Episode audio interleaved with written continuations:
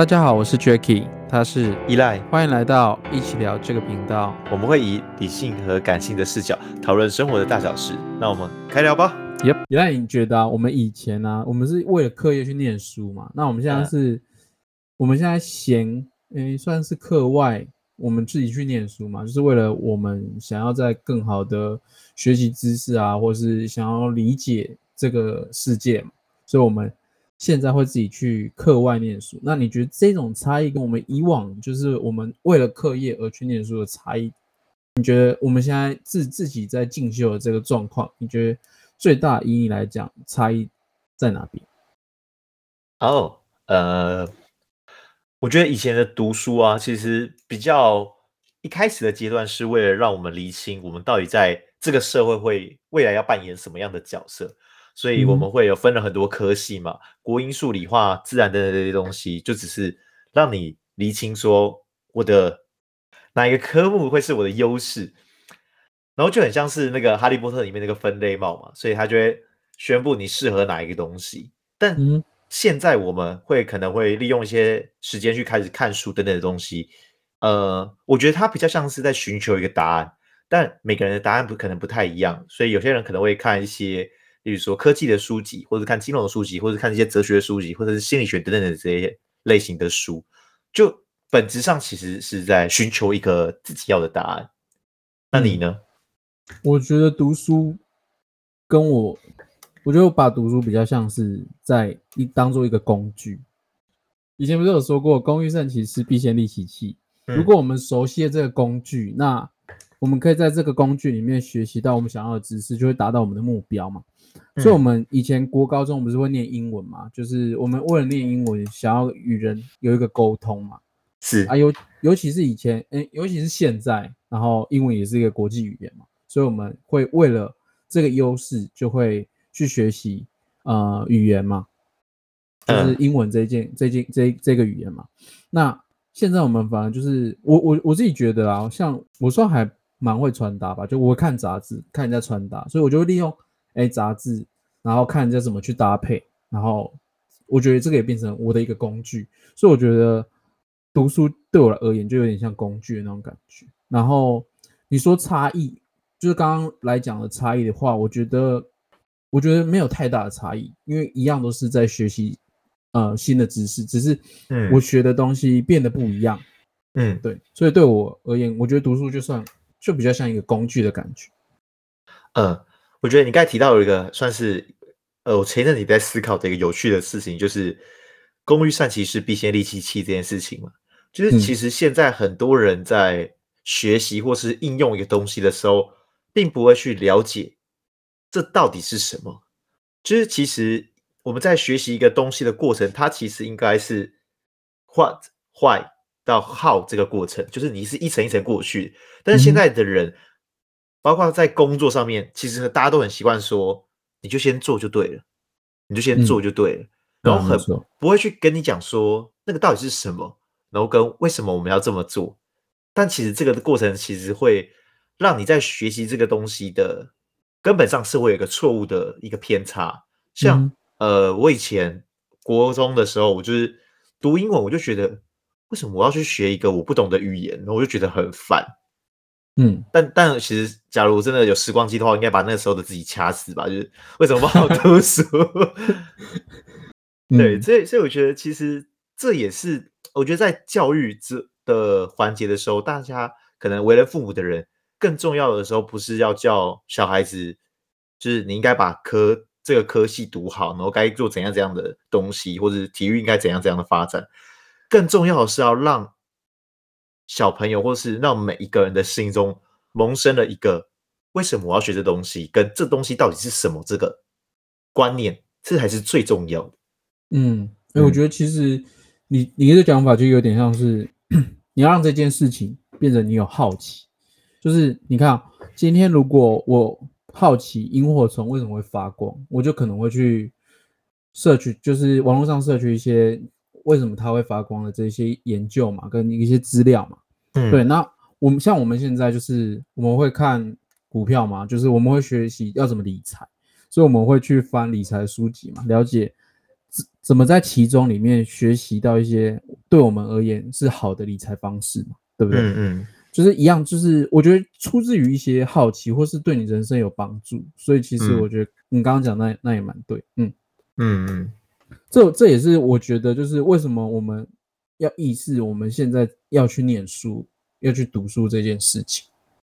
那当初是什么原因触发你自己想要突然想看书？因为说实在话，大学的时候应该你也玩疯了吧？应该是说我我好像，应该是说我的我的人生好像没有很认真在念书，因为 我我有一个我我自己有一个小小小的，我觉得应该是我人生中，就是大人在讲话被我听到，然后嗯我就一直把这一句话记得，然后就会变成我小时候开始不喜欢念书，然后那时候那时候我补习班老师就有跟我不知道是跟我爸妈讲，然后说你你的你的小孩有小聪明，然后他几乎都不用看什么书就可以考很好或读很好，我就把这句话记得。之后我的念书就很随心所欲，就是我我就不太会去很认真、很认真去念书。到大好像大高中真的毕业要，因为那时候好像要考学测嘛、统测那一些，嗯就认真那时候我才认真为了那那那个阶段，就是为了一个升学压力而去好好读书，所以我那时候才意识到，哎，我应该要好好读书。所以我小时候应该不能听 那些有的没的。那那到你长，因为这算是一个契机嘛，就是你有升学的压力才想要读书，但出了社会之后，你还有持续维持这件事情吗？没有，完全没有。那出社会又是什么原因让你开始？哎，好像我应该要开始看点书喽。那哦，因为我种感觉前应该是说，我从墨尔本回来之后，因为那阵子心情没有很好嘛，然后就是之前你可以听我们之后，呃，之诶，应该是我们之前的 p o c a s 上面有讲，对，那就是我心情没有很好嘛，那那个时候我刚好又嗯，算是翻到一本还不错，我自己觉得，因为他是在讲有点像是怎么理解爱人这件事情，或是诶理解怎么去协调自己心理状态那种那一本书。对，嗯那那时候我觉得这本书给我的蛮大的好处是，我慢慢理解为什么我，呃，我比较懂得放下，因为以前的我觉得我应该要什么都有，然后应该要，呃，我因为以前的我人生都过得蛮顺遂的，一切都像我的感情啊、金钱、赚钱那一些，全部都很顺遂。那我遇到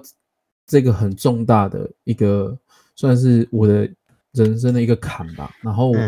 我一直觉得我我没有办法跨过去，然后到我现在呃念完那本书跟呃我我自己的心态就变比较放放得下去的状况。嗯，所以你是因为因为呃一个心灵上感觉需要有一个答案跟或者是寄托，所以你开始寻求了一些书籍，然后也顺利找到自己的一个答案。嗯，没错，嗯，那其实呃，我觉得其实多数人好像都会有这种状况，因为其实就求学阶段，我也是呃读书，就是也是因为高中要升大学那时候，那也是因为家里的一些事情，让我觉得想要证明自己，才开始认真读书。但真的读到上大学之后，我也是很放纵自己，就是我基本上是班上的吊车尾。哦是啊，对我真的是班上吊车尾，然后就是我都有一个科系还三修，好扯哦，真的超扯的。然后后来出社会的时候，我觉得呃也是认识了一些朋友，然后在跟他们聊天的过程中，我意识到就是一个很恐怖的事情，就是年纪跟我相仿的人，假如思维差不多，我觉得还好。但年纪跟我相仿的人，思维高度很明显比我高的话，我觉得很震惊。哦，对我好像有，就就很好比有人跟你讲说，哎，你怎么想法这么成熟，或是哎你怎么想法这么不一样的那个时候吗？你呃，觉得？对，那那时候就嗯是接触这样的朋友，然后我觉得很震惊，因为、呃，说实在，就是我们刚才回到像您刚才讲的成熟这件事情嘛，就是之前有提过，就是成熟从头到尾都与一个人的年龄的长度无关，而是跟一个人的经历的密度有关。所以我会很惊讶的原因，是因为他到底在我呃，就是我可能还在很快乐的日子的时候，他到底经历了什么东西？然后甚至嗯看到一些年纪更小的人，然后甚至有跟自己对等，甚至比我自己还要高的一种思维高度的时候，我就会更敬佩，说到底是什么方式可以有这样的呃结果？所以我就问了有一些朋友，后来有个朋友给我一个我我还蛮惊讶的答案，就是他说，呃，其实最重要就是读书吧。然后他是说，因为不读书，那你的三观就会来自于你的亲朋好友。嗯，然后，那我就很认真思考这件事情，就那好像不太妙，那好像不太妙。你是说你周遭都是一些妖魔鬼怪吗？也没有说妖魔鬼怪，只是你就会知道这些朋友或者这些家人，他的思维高度就是在这样。但没错，这不会是我想要人生停下来的终点，所以我就想说，那那我就只好开始看书，所以我就好就慢慢的开始看书，看一一一直看，一直看，一直看。嗯，而且呃，我觉得看书有一个方面就是，当然它一定可以提升自己的思维跟逻辑，但我觉得最重要的是，它可以让你真正了解一个东西，就是我刚才提到的那个坏跟 what 这件事情。因为语言学家都有告诉我们啊，就是假如我们对一个东西是没有一个概念，就是你无法去精准讲出它的话，那我们的大脑就会倾向不想想这个东西。那假设这个东西又是很重要的嘞，例如说人生的未来，或是你的家庭，或是你的感情，或者你的人际关系，它都是很对于人生的每一个环都是很重要的。但你又不去认真思考它的话，那这个课题就在一直在。自己的身边一直在围绕着，一直围绕着。嗯，没错。我觉得这有点像是独立思考，我们自己要学着要去独立思考。就是念书之后，我们要嗯去独立思考，就是我们要花时间去培养。因为我觉得每个人的，就像你刚刚讲，我觉得每个人的成长环境不同，所以我们都会有很多不同的观点。但事情真的没有一个一定的对错嘛？就是我们环境而去改变嘛，所以我们要站在很多不同不同的角度去看待同一件事情，所以其实得出来的答案都不一样。那书可以有很多很多不同观点跟角度的事情，让我们可以去理解嘛。所以我觉得独立思考会给我们很多优势，对，也会让我们不会随着别人去起哄。所以我们信我我比较相信。呃我们可以运用哪一些自己以前累积，或是书中自己累积的这些经验，然后我们去思考，然后会给出自己一个比较好的答案。我觉得这也是我觉得念书之后，嗯，学着去独立思考，跟一些嗯逻辑，跟去你你去看很多搜搜寻很多资料，所以我们可以用我们以往经验加现在呃读书含量呃的经验去判断。现在的事情，所以就相对会让人家看起来你比较成熟的感觉。嗯，确实是。就像我以前，我以前之前我有去大陆参展过，然后那时候我跟我主管去，然后那时候我主管就其实他就跟我讲，我就看我主管在去商谈的时候，我就说哦，我真的很佩服他，说他为什么可以这样跟人家侃侃而谈，就是讲话完全都不会停顿啊，都很溜。就是让人家很说服，就是说服力我觉得很高，然后很亲民那种感觉。然后我就，我那时候就，我就很想要变成他这样的人。然后我就问他说，我就蛮懵懂，因为那时候大学刚毕业嘛，然后我去参展，然后我就懵懂无知的问他说，哎，就是主管，你你是怎么怎么变得这样子的？就是你的过程是怎样？然后他就跟我讲说，你可以试着读书。呃，书中你只要看到，你就一个字一个字念出来，让自己一方面让自己的呃有去真的专心在念这这一本书，然后一一方面也可以呃练习你自己说话的一些技巧，嗯，然后从这样子去慢慢培养。所以，我我也是从那时候才，可是那时候我是听到有这个方式啊，但是我没有。很认真去做这件事，因为那时候不爱念书，但我现在念书就反而会记得这件事情，然后慢慢那个慢慢这样做，我觉得是对我还蛮蛮有帮助。对，嗯，就前几天你刚好在跟我聊人类图的时候，那时候我你刚好有跟我讲到这一点，我刚好又想到我之前主管有这样跟我讲，但是我一直没有做，因为我那时候不喜欢念书啊。对啊，我们有有空我们还可以分享一下人类图。哇，你不要一直挖坑，我会紧张。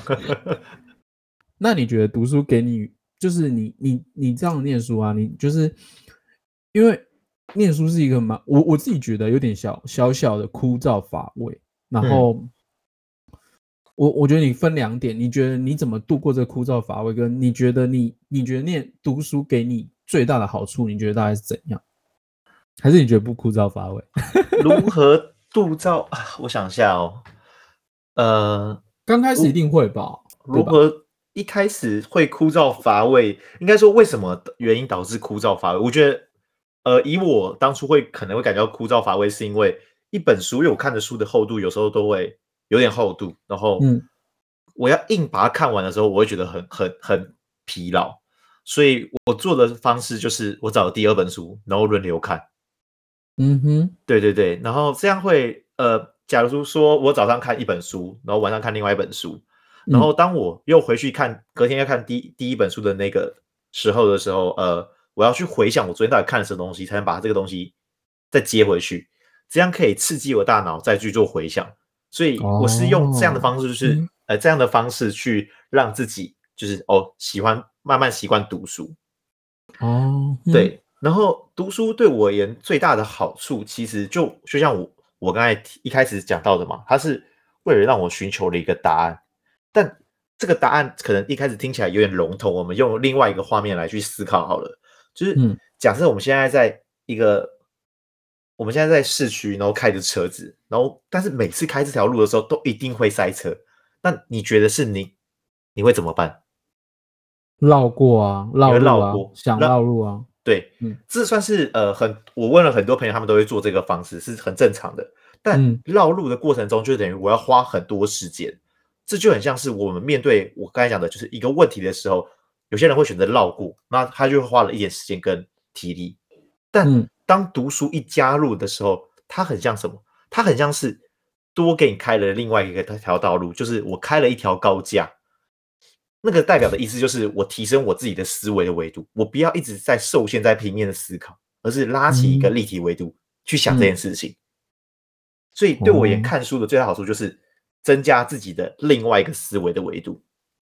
这样子有点累作弊的感觉。你为什么这么说？因为你自己说你你你怎么会 哪里来可以自己铺一条路？这就是为什么，所以要看书啊，你需要付出一点东西，才会有慢慢有一条路铺出来。嗯哼，但我觉得这这这方式就有点像是，就是我们会面临很多人生会面临很多，有点类似像你刚刚讲，有点类似十字路口的那种概念。嗯。就我们在培培养独立思考能力嘛，就是我们因为念书可以增加我们的很多，在关键时刻我们可以做出很多决定，嗯。所以我觉得念书对我来来说，我觉得好处是我我感觉好像人生会掌握在我手上的那种感觉，而不是等我人生遇到困难的时候我才后悔或怪罪别人，就是自己听别人听从别人的意见那种感觉。嗯嗯，嗯确实是。而且呃，我觉得后来会有一个会让我想要读书的有个原因，其实也算是我看了一本书，然后他有提到了一个，他是一个大陆的作家叫李笑来，那他的书中就提到一个观点，就是说，其实每个人都有三种的财富，嗯就第一个是金钱，然后第二个是时间，然后第三个叫做注意力。就是以金钱的话，其实呃，我们其实说实在话，我们的钱都算是有限的，就是除非你有意外的继承或者什么中乐透这种东西，不然其实我们的钱是有限的，所以不太可能太多。那时间的部分又是属于有限的，对每个人都是公平的，每一天就是二十小时，除非你比较短命一点点，所以也是公平的。但他提到第三个就是关于注意力这件事情，就是其实现在我们的每一个人每一天他的注意力都会发散掉，就是可能滑个 Instagram，然后或是呃划个 Facebook，看个 YouTube，或者看 Netflix，或是听个 Podcast，啊不是听我们 Podcast 是好事情，嗯，对，就是注意力也可以发挥在可能更有意义的上面上，因为注意力它是可以无限被放大的，因为有些人的注意力是会进入到那个所谓的心流状态。嗯，没错，对，然后其实呃，我觉得啊，我后来在思考，其实我算是蛮容易进入到心流状态的一个人。就是当我进入那个状态的时候，基本上我会听不到旁边的声音。我不知道你有没有这种体验过？我冥想的时候会，哦，我可以听到我自己的心脏了在跳的声音。我最近在开发，我最近在开发各各个奇怪的技能。哎、可是冥想，你知道，呃，冥想那时候这本书有提到关于冥想的一个概念，它就是说嗯到，就是、到底是冥想的好处其实是很多，大家可以上网去查。但是一开始出街的人到底要如何进入冥想？就觉得冥想不是等于我要坐在那边，然后坐直挺挺的，然后调整呼吸，然后去专注一些东西，然后不要 care 什么东西，然后觉得啊好复杂，好复杂。然后作者就有提到说，其实有一个更简单的方式，去让你进入冥想，就是调整你的呼吸。他说，只要你的呼吸可以在每分钟五到六下，呃，应该是五到六次，那时候你的心脏跟你的头脑就会进入到类似冥想的状态。嗯哼，对，所以为什么在冥想的一开始的第一步都都会叫你说你要去呃调整你的呼吸，就是慢慢的吸，然后吸吸到饱的时候再慢慢的吐出来，因为它就是要让自己的呼吸跟心脏还有脑子都慢慢进入到冥想的那个状态。对，哎、嗯。为什么讲到冥想？你刚刚讲第三点那个专注力，哦，对对对对，嗯。就是专注力这件事情，其实是，呃，我觉得大家都可以去试着去观察自己一天的专注力是怎么样被挥霍的。这是一个很有意思的地地方，就是你可以有一天晚上的时候，然后认真写说你今天完成了什么事情，然后几点几分、把它一直写出来，然后再去思考说我可不可以用更短的时间完成。你就会知道你的专注力其实是可以再被更强大的抓拉出来。嗯哼，对对对，那就是因为用这样的方式，所以我每次在看书的时候，我都会我觉得蛮开心的，就是因为我会专注，然后在看书，就会一直思考说为什么会作者会写这些东西，那这些东西到底有哪里好等等的。嗯，就你念书的时候啊，你你现在已经读了算蛮，如果跟我比的话，你应该已经念的比我多书嘛。那你觉得你念完这么多书啊，它在你就是处理事情啊，或是你在做人生很多决定，你觉得它对你而言有帮，就是特别特别，因为读书这件事情帮助到你什么？你觉得？还是你觉得你你念书就是啊看看就过了就过了那种感觉？读书会不会有帮助？我觉得这个有分阶段性，嗯就是一开始的阶段性是，你看完，然后你有印象之后，然后你等你人生发生这件事情的时候，你觉得啊，我之前其实可以怎么做，怎样怎样子的东西，就是会意识到，然后之后才会去到第二个阶段，就是你运用到这个东西，就是你意识到这个课题，然后你才会运用书中的给你的一些想法，然后在你的人生，然后到第三个阶段就已经变潜移默化到你的生活，到你的思维。然后把这个书中的东西整个融合在跟自己在一起。然后呃，对我而言最大的好处是我之前看过有一呃有一本书叫《与成功有约》，那他提到了有个观点，就是所谓的双赢思维。嗯就是在那之后的时候，我每次在跟别人讨论事情，或者跟别人在嗯有一些立场对立的时候，我每次都会尽可能去找到我们两个的双方的双赢思维，因为我觉得这才是人与人之间应该要有的一个互动，而不是每次都是你是对的还是我是对的，因为没有意义啊，争赢了又如何？他也不会嗯真的服你。没错，对，所以我觉得这算是我那时候在看书体悟出一个很深的感触吧，就是真正把书的一些想法，慢慢的在有意识的植入到自己的脑海中。嗯嗯哼，像我就好像没有特别帮助诶、没有像你这样，因为我可能我看的书有点少，而且我看的书都是我自己喜欢，或是我当下的情绪，我觉得我我有点那种因为自己的情绪而去做一些我自己想要做的事情，而且都是会那种很意外的那种收获的那种感觉。所以我嗯就不会有特别想到以前我看了哪一本书，或是的那个状况，然后呃去改变我我现在人生，因为我我都是遇到困难我才会想去看书的那种感觉，哦我是哦，这样的，嗯我觉得这也算是看书的一个很深层的体悟吧。就是为什么作者可以把它写成书，就是因为他已经浓缩他的一些经历，嗯或者是一些更古人的经历，然后把它写成一本书，所以他才会到我们手中嘛。但是你当然嗯可以选择不看书，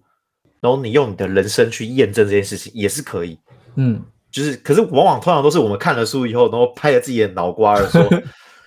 早知道早点看到这本书，我就不会怎样怎样这种感觉。对，没错，我觉得现在好像都是慢慢在论证这件事情。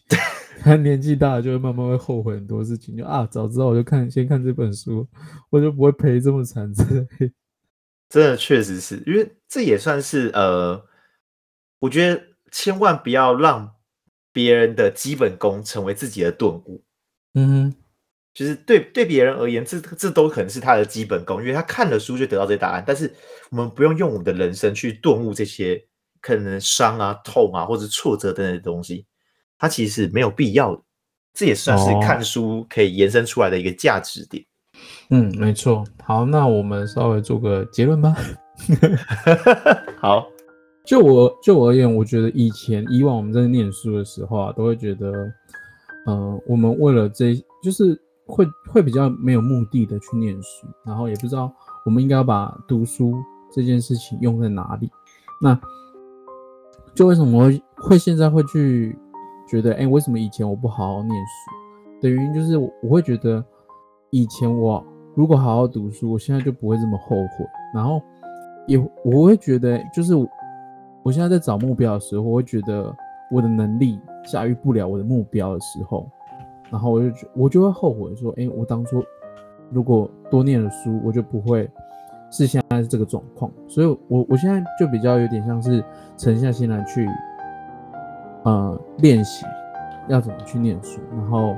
我也希望念书之后对我是有有帮助。对，像我在录我们在录制 podcast 的时候，我都会去看很多，可能 maybe 很多人怎么在谈论 podcast 啊内容啊，怎么去架构这一些啊，或是哪一些呃文学上面的呃小说啊，或者是一些书籍，让让自己在对话上面会有帮助，或是在想法上面、思维上面也会有比较好的可能创造这这件事情。我觉得对我现在都是蛮有帮助，所以我觉得每一个人都要去找到自己属于自己的嗯读书方式，就是要试着让自己好奇很多事情，这样。这是我自己的小小感悟。那那你呢？我很喜欢苏格拉底说的一句话，就是我平生只知道一件事情，就是我是如此的无知。我觉得读书，大家不要去把它想成是一个很复杂的一个过程，或是很痛苦的一件事情。它的本质就像我刚才讲的吧，它只是为了寻求一个答案，但嗯这个答案它不一定是一个硬知识，也有可能是一个一些软知识等等的东西。当我们可以像苏格拉底保持这样的一个，就是我一直承认我自己是无知的，所以我会想要去学更多东西，我想要去了解更多东西。保持这样的好奇心，不仅可以让你更贴近这世界的真相，也可以让你更接近你身边想要认识的一些朋友。因为当你有一直有好奇心去想要了解更多的时候，通常不会有人去抗拒你，